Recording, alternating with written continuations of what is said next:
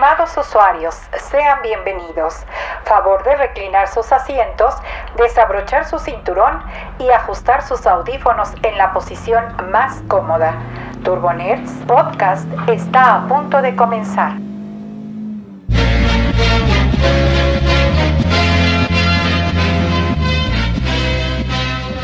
Miércoles 19 de agosto, miércoles de Turbo Nerds Podcast, en esta emisión número 80.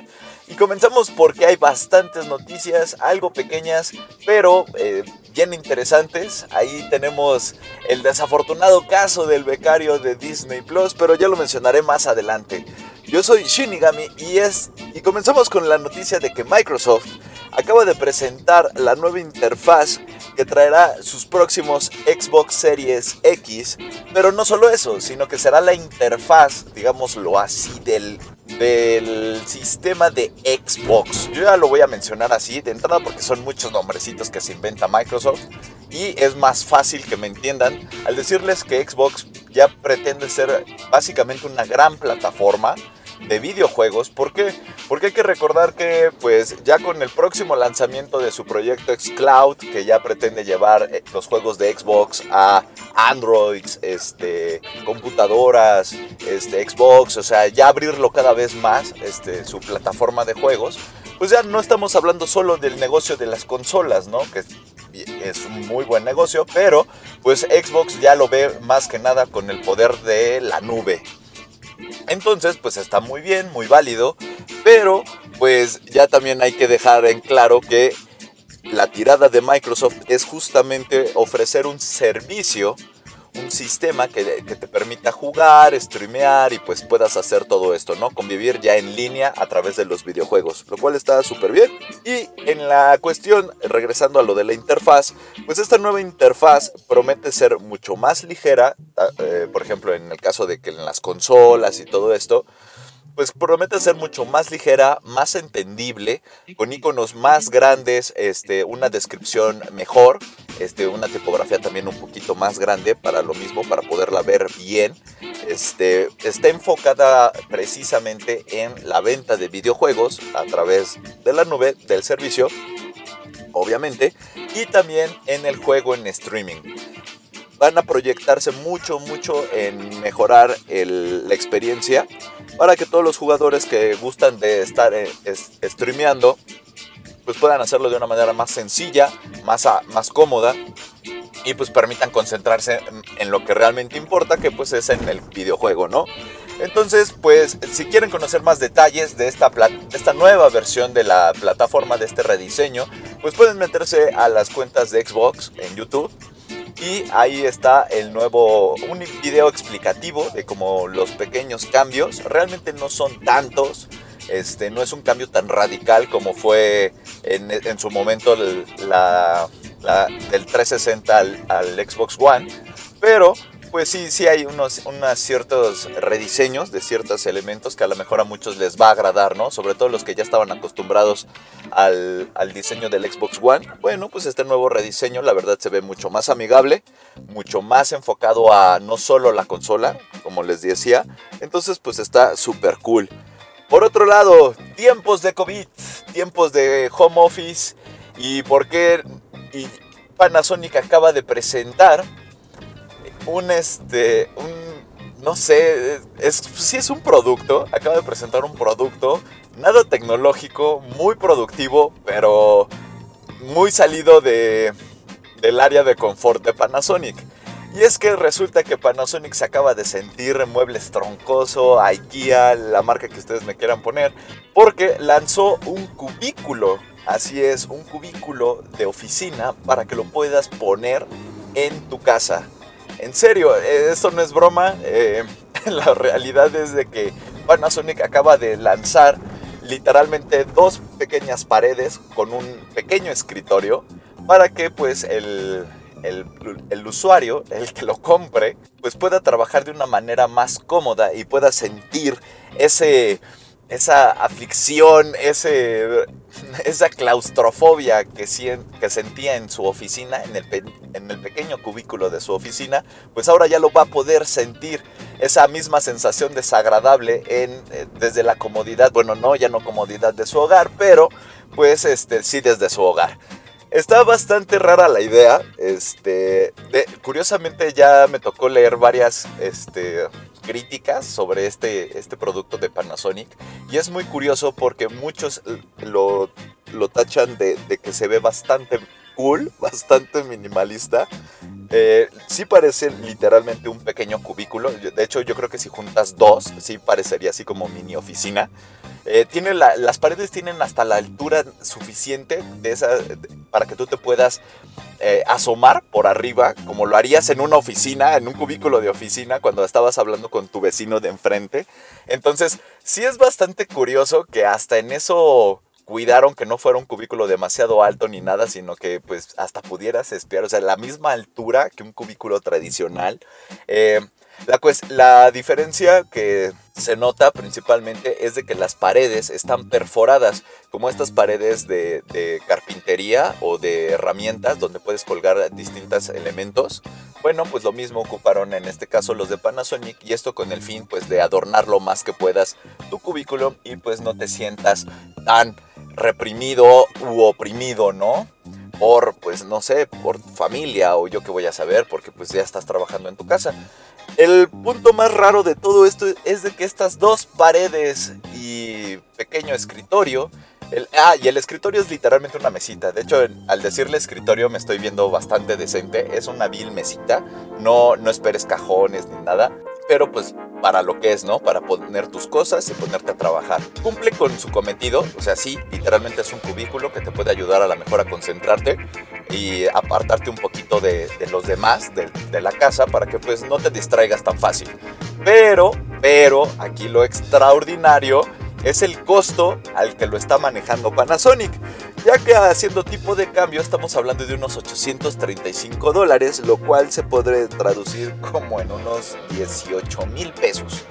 Es una tontería, perdón, pero puedes armarte tú algo bastante casero, pero muy bien con ese dinero, la verdad. Y eh, debo de mencionar que incluye, yo, le, yo les incluyo micrófono, cámara web, este, una lamparita para que se vea bonito por si trabajan de noche, este, una mesa y si quieren pues las paredes también y les juro que hasta nos vamos a ahorrar todavía una lana. Es increíble el precio que pues son dos paredes y una mesita pueden costar. Claro, pues ya vienen brandeados con, con la marca de Panasonic, pero pues aún así se me hace bastante raro. Es, una, es un artículo de entrada bastante raro. Nunca se me hubiera imaginado, se me hubiera ocurrido hacer un cubículo en mi casa. Pero pues al parecer puede funcionar. Ahora, pues estamos hablando también de Japón, el, el país donde hay cubículos en, en, el McDonald's. No exagero, no miento, eso es un hecho y son cubículos personales para que puedas comer sin distracciones. Créanme, yo he comido en ellos es cierto. Entonces, eh, no me extraña tampoco el uso de estos nuevos cubículos para tu casa. Pero bueno, ya será para quien quiera. Yo, mi recomendación sería, gasten ese dinero en otra solución. Una mesa, que no sé, de una ventana. O, o no sé, que, que mejor adaptada, ¿no? Una idea para trabajar de otra manera un poco más cómoda. Pero en fin, ese es el nuevo producto estrella de temporada de COVID en Japón por parte de Panasonic. Y pues pasando a, temas más agradables, más cómodos, pues resulta que Netflix eh, se acaba de aliar con Guillermo del Toro. Bueno, no se acaban, pero Guillermo del Toro lo acaba de anunciar que pues va a llevar a cabo finalmente uno de los proyectos que él quería hacer desde hace mucho tiempo, que se trata de Pinocho. Él tiene una versión al parecer bastante maquiavélica de Pinocho que él le gustaría contar y, y ese proyecto lo ha estado trabajando desde hace muchos años. Al final de cuentas, él acaba de mencionar que justamente fue Netflix quienes le han dado rienda suelta a sus locas ideas y este, no solo eso, tan es así que ha podido ya llegar a, un, a concretar tanto reparto, ya tiene el guion, o sea, ya prácticamente ya tiene todo para ponerse a hacer esta nueva película, la cual curiosamente es, este, va a ser un musical al parecer. Y aquí es todo lo más extraño de lo extraño, ¿no? O sea, Guillermo del Toro, sabemos que va a ser unas criaturas bastante interesantes y hasta ciertamente oscuras en Pinocho. Ahora va a contar una historia también de cierta manera algo oscura, que es Pinocho.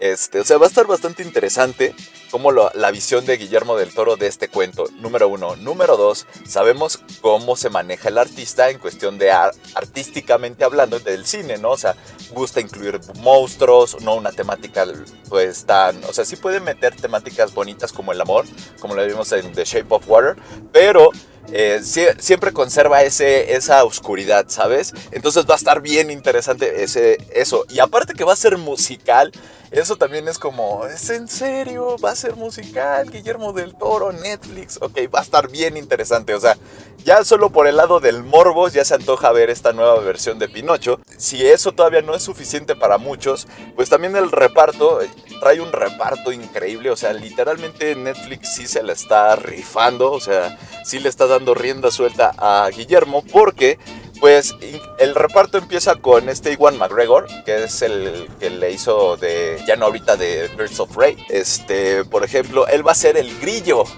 Entonces ahí va a estar bien interesante. Por otro lado, pues tenemos a David Bradley de Game of Thrones como Gepetto, Gregory Mann, que va a ser el protagonista, él va a ser el Pinocho.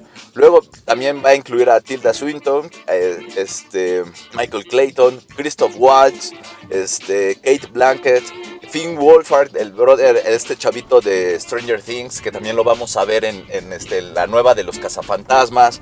Este, o sea, viene, viene bastante. Ah, ya está. Obviamente no podía faltar como buen, buena película de Guillermo del Toro la inclusión de Ron Perlman, es decir, Hellboy. Entonces ahí es nada más para que se den una idea de toda la calidad de reparto que viene, el misticismo que le va a meter a Pinocho, o sea, va a estar bien interesante. Entonces es una muy buena noticia por parte de Guillermo y Netflix, es que pues veamos un nuevo Pinocho, ¿no? Está bastante cool la idea, bastante interesante y la verdad es para pues ponernos entusiastas, ¿no? A lo mejor de decir, bueno, creo que puedo seguir en Netflix otro ratito antes de que llegue Disney Plus. Ok, pues y siguiendo también un poquito con, con Netflix, resulta que Netflix ya también está trabajando en una nueva función la cual también es para este, ayudarnos en la selección del contenido de que, pues, ¿qué vamos a ver hoy? ¿Por qué? Porque eh, Curiosamente, uno de los mayores problemas que tiene Netflix es que nos tardamos demasiado en elegir qué queremos ver. De hecho, es curioso porque al parecer podemos llegarnos hasta tardar hasta media hora viendo el catálogo de qué queremos ver. Y generalmente acabamos viendo lo mismo de siempre. Entonces eso se vuelve algo repetitivo y hasta aburrido. Porque ah, nos cuesta mucho trabajo creer en las, en las reseñas o en la sinopsis que tienen las películas en general. Entonces por eso siempre acabamos de llegar, regresamos a nuestra zona de confort. Lo cual pues Netflix quiere solucionar ese problema. Sabemos que ahorita Netflix está explorando varias soluciones con el fin de mantener o atraer a más público. ¿Por qué? Porque hace unos podcasts les comentaba que Netflix está trabajando justamente en otro botón que es para poder reproducir su contenido mucho más rápido de lo normal. Bueno, no tan rápido, sino digamos que en una versión un poco de hablar algo rápido sin caer en el tono de ardillita, que ya lo maneja justamente YouTube, que es el modo 1.5. Esto permite que pues las secuencias que son algo lentas o el relleno de un capítulo que a lo mejor no te aporta nada a la historia real, pues te lo puedas no saltar, pero sí ver mucho más rápido y ya regresar a una velocidad normal en las partes más importantes, ¿no? Esto obviamente a muchas a muchos creativos y este y directores no les gusta esta idea, ¿por qué? Porque ellos plantean la película de esa manera. Si hay algunas escenas que tienen que ser lentas, pues ha de ser por algo, ¿no? Quieren que disfrutes el apartado visual o el apartado dramático y demás. Es como por ejemplo, It perdería algo de su fuerza, de por sí no te asusta tanto, pero perdería fuerza si la vieras todo en velocidad rápida. Es como que mm, le quitas un poquito del el, misterio, ¿no? Es, es, sobre todo esta función está para la gente que se dedica mucho al periodismo de, de cine y de series. Entonces, pues obviamente tienen que estar viendo bastante contenido y pues cada vez sale más contenido o tienen que estar trabajando en varios, en varios este, videos a la vez o reseñas a la vez. Entonces pues obviamente esto les ayuda a gestionar mejor su tiempo y poder ver más contenido. Es una idea que no es para todos, eh, una solución que no es para todos, pero sí es cierto que muchos de los que ven el catálogo de Netflix obviamente es para reseñarlo. Entonces por eso que Netflix se planteó ya este botón. Ahora, con esto en mente, también Netflix ahora está probando justamente la posibilidad de ayudarnos a elegir qué ver cuando no sabemos qué ver y nos interesaría ver algo nuevo y por eso va a implementar o, se, o ya está pensando en implementar un botón que se va a llamar Shuffle Play. Esto va a estar en el inicio cuando tú abres Netflix y este botón lo que va a hacer es de que tú al momento de presionarlo va a seleccionar una película y la va, la va a empezar a reproducir así instantáneamente. Y esto va a estar basado justamente en películas que tú tienes y series guardados en tu lista y que hayas visto recientemente. Entonces, eso está bastante interesante porque no te va a elegir algo que no verías tú y evitaría el problema de, ay, ¿qué voy a ver? Sino que pues dejas que Netflix decida. A lo mejor eso te ayuda también mucho a que le pones shuffle y te pone una película y dices, no, esa no. Y le vuelves a dar y a lo mejor ya te sale otra. Pero digamos que ya la selección es más rápida porque literalmente ya te la pone. Como una canción. Entonces, pues por ese lado está bastante interesante. La idea se me hace una idea bastante buena porque así nos ahorraríamos por por lo menos unos 20 minutos de estar buscando qué ver sin llegar a convencernos. Entonces sí, se me hace una excelente idea por parte de Netflix. Ahora, siguiendo ahora sí con Disney.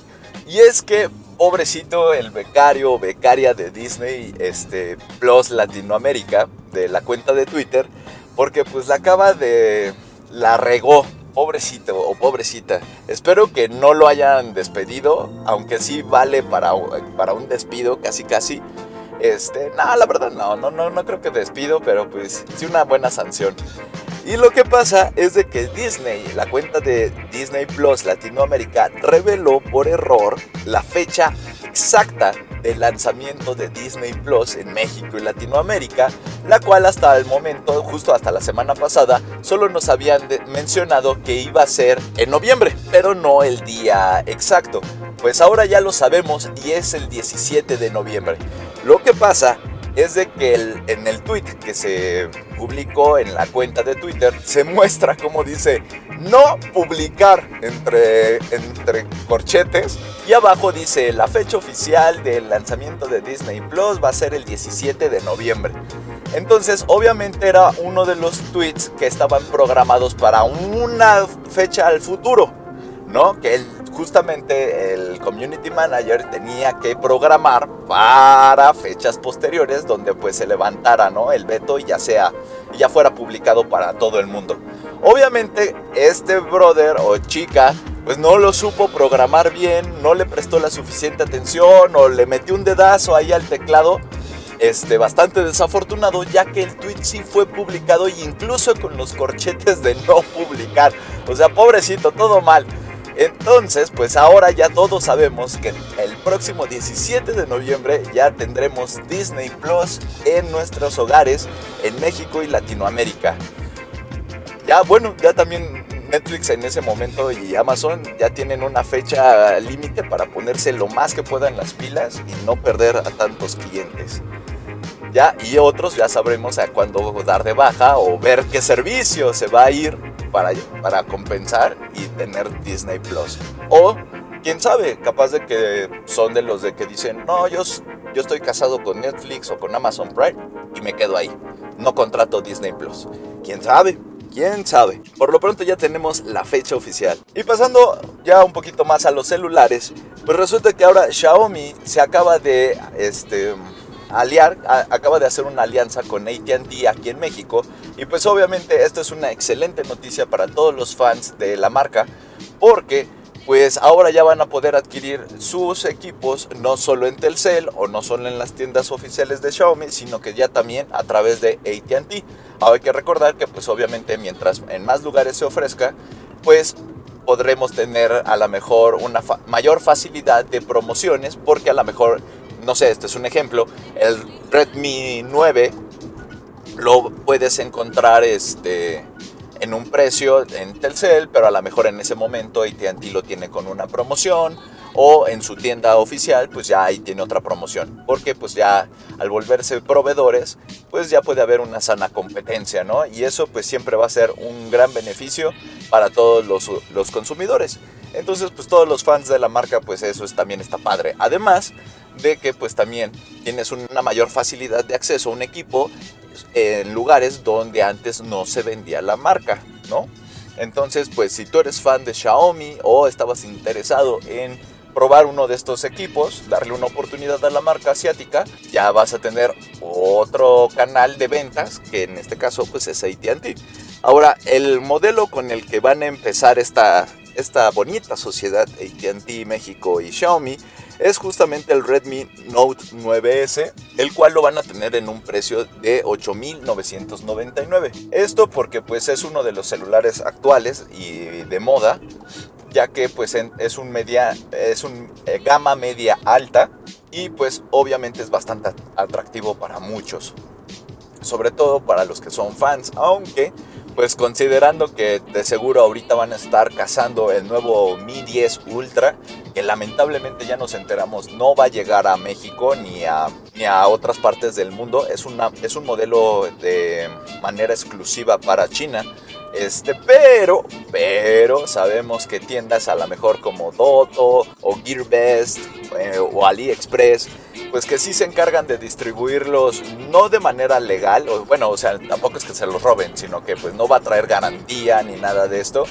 Este, pero pues sí son los que lo pueden hacer que lo puedan conseguir, ¿no? Entonces estoy seguro que los fans de Xiaomi ahorita van a estar cazando eso, su nuevo Mi 10 Ultra. O por otro lado, pues también están a la expectativa de a ver cuándo llegan las nuevas pantallas de Xiaomi ya por fin a México que sabíamos que iban a llegar este año, pero pues con esto del coronavirus ya todo se detuvo, todo, todo se derrumbó y pues ahora no sabemos qué onda, ¿no? Ojalá que ya lleguen en poco tiempo, ya que sí se ven bastante padres, manejan muy buena tecnología y sobre todo pues que van a llegar a un precio bastante competitivo, que muchos dicen que van a llegar a en una en unos precios similares a los que viene manejando ahorita Hisense y TCL, entre otras marcas, también asiáticas. Entonces, pues por ese lado, bien ahí. Habrá que esperar a ver qué tal. Y siguiendo con las noticias, pues ah, Cartoon Network se acaba de aliar con Crunchyroll para regresar la mítica área o sección, más bien sección, que a muchos de los mexicanos y mexicanas les gustaba, que era justamente el Tsunami. Esta sección o esta... Em, este espacio dentro de Cartoon Network, muchos sí lo han de recordar con bastante cariño, ya que era una de las formas de poder ver anime en México a través de Cartoon Network, obviamente. Ahora, había historias, N cantidad de historias, había muchas que eran de reclamo, porque justamente este espacio de, anime en Cartoon Network generalmente era o muy tarde o incluso en la madrugada.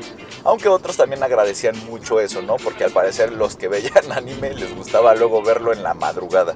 Pero el punto es de que el Tsunami, que era bastante popular allá por el 2002, hace ya, pues, ya 18 años, este, pues generó que tuviéramos eh, Dragon Ball Z, bueno, que, que más personas lo vieran, porque ahí sí fue chamba de Canal 5, pero por ejemplo ayudó mucho a la remasterización y este de Caballeros del Zodiaco. Sí se encargaron de traer Inuyasha junto con este Animax y demás, o sea, también apoyó mucho en este aspecto, ¿no?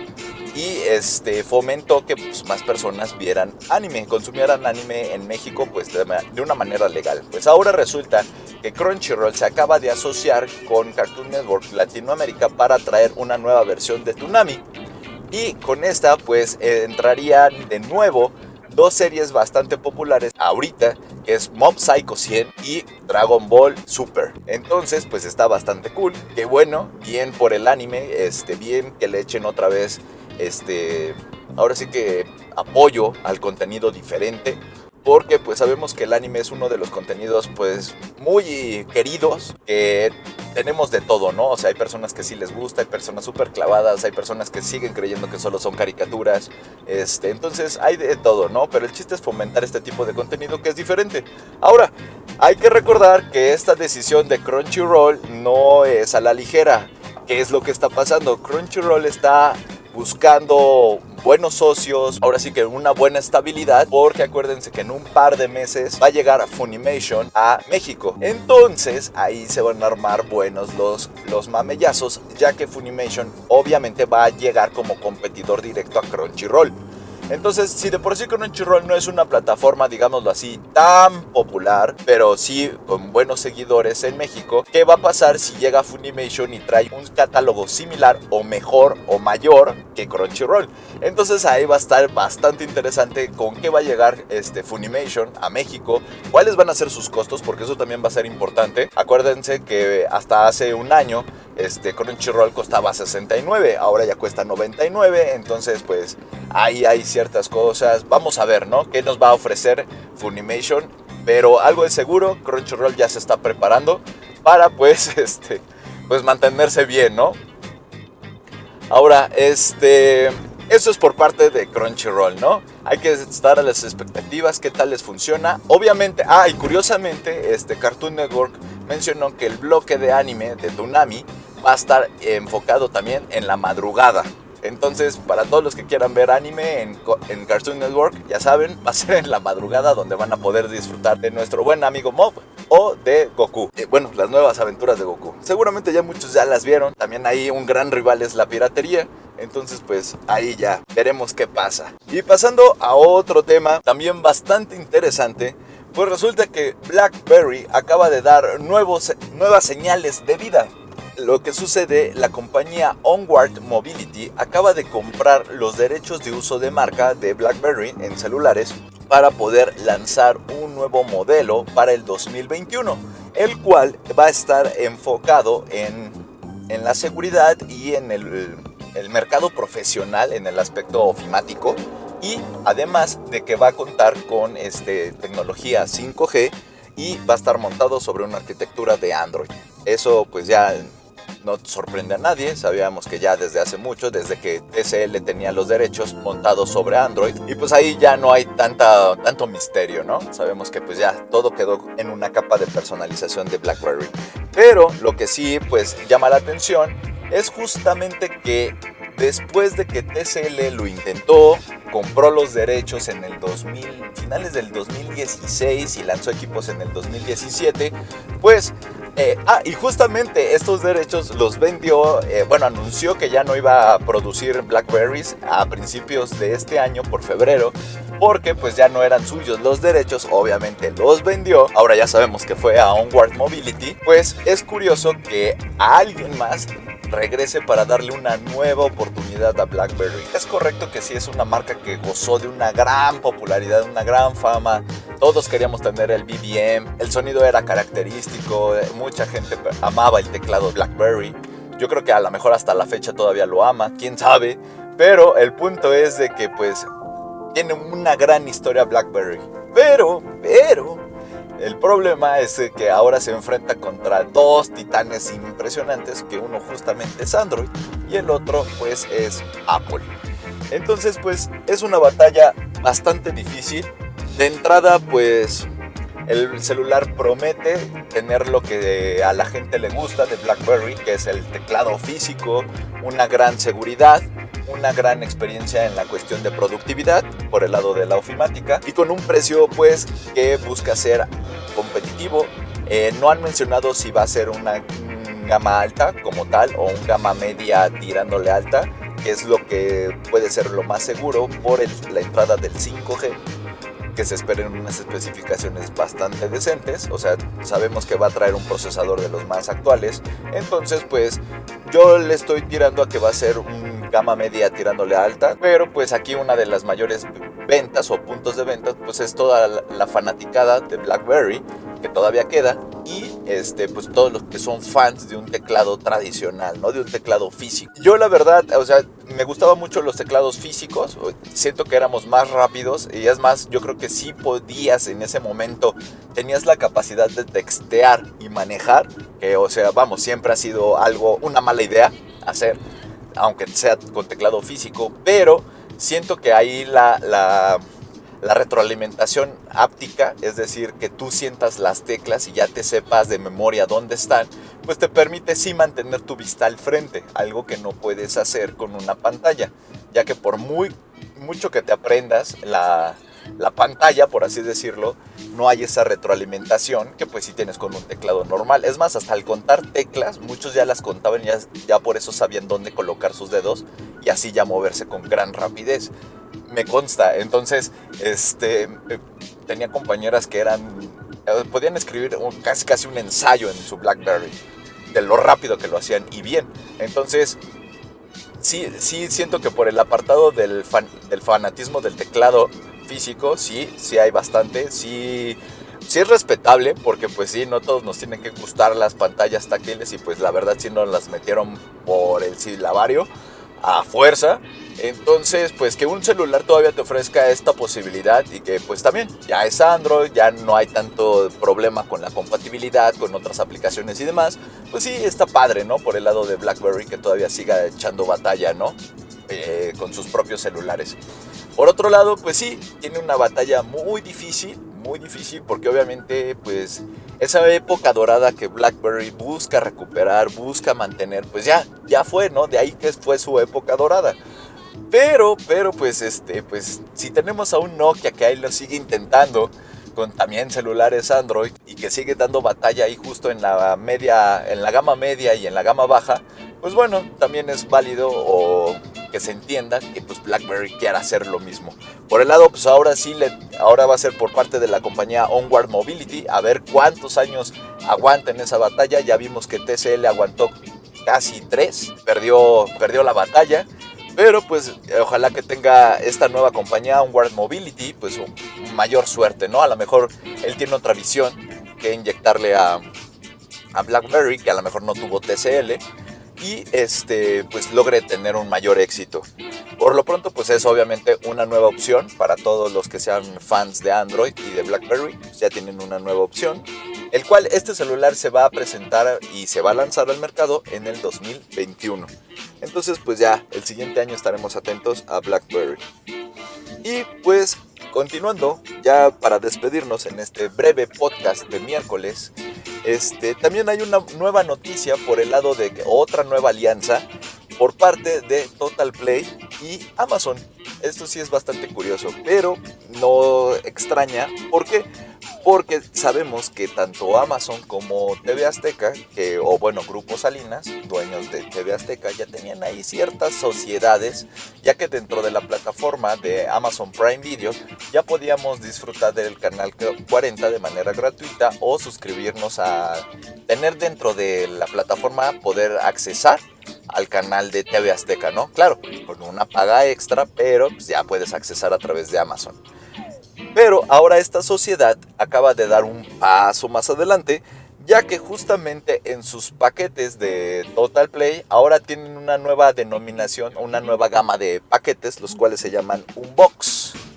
Unbox. Total Unbox. Entonces, estos paquetes van a, este, van a tener como un triple play, pero van a incluir una cuenta de Amazon Prime. Ahí les va. Imaginen, les platico el primer paquete, ¿no? El primer paquete es un Box 40 Plus, el cual pues va a traer 40 megas de velocidad de internet, va a traer, como les mencionaba, una membresía Amazon Prime, la cual te permite ingresar al contenido musical gratuito que te ofrece Amazon, al contenido de streaming y a, el, Amazon Prime en cuestión de paquetería, ¿no? O sea, vas a tener, eh, vas a ser cliente Prime. Ahora, esto ya está incluido, ¿no? Vas a tener un servicio de televisión con 80 canales, 35 de ellos en HD. Vas a tener las apps incluidas que ya te incluye el Total Play como YouTube. Y aparte, llamadas telefónicas incluidas. y ya, bueno, ya les había dicho, 40 megas de internet. 80 los primeros seis meses, pero de ahí en fuera se baja a 40 megas regular. Entonces, pues ese es como el primer paquete. El costo va a ser de 759 pesos mensuales. No está mal, la verdad, porque cubre todos los servicios, o sea, como les decía, es un triple play, pero ahora incluido la membresía de Amazon Prime. Hay que recordar que una membresía de Amazon Prime anda en los 900 pesos anuales. Entonces, pues ahí hagan la, la, división y pues vean si les conviene o no, ¿no? Ahora también, si ustedes ya pagaban un paquete de Total Play y a lo mejor su cambio, el costo al momento de cambiarse a, a estos nuevos paquetes con, con Amazon, no es tanto, pues a lo mejor sí les convendría hacer el cambio. Total, ya están pagando el Total Play y pues obtienen de ganancia el servicio de, de, paquetería Prime de Amazon y además pues el servicio de streaming y hasta el de música y demás. Entonces pues está bastante cool. Y los demás paquetes pues son similares, nada más que pues obviamente cambian en la capacidad de canales y de velocidad de internet. Como les decía, hay un Unbox 40 con 40 megas, un Box 80 con 80 megas, un Box 150, 150 megas, un Box 250, 250 megas y un Box 500 con 500 megas. Obviamente también incluyen más canales de televisión, incluyen también este, más canales en HD y obviamente el costo pues también empieza a aumentar.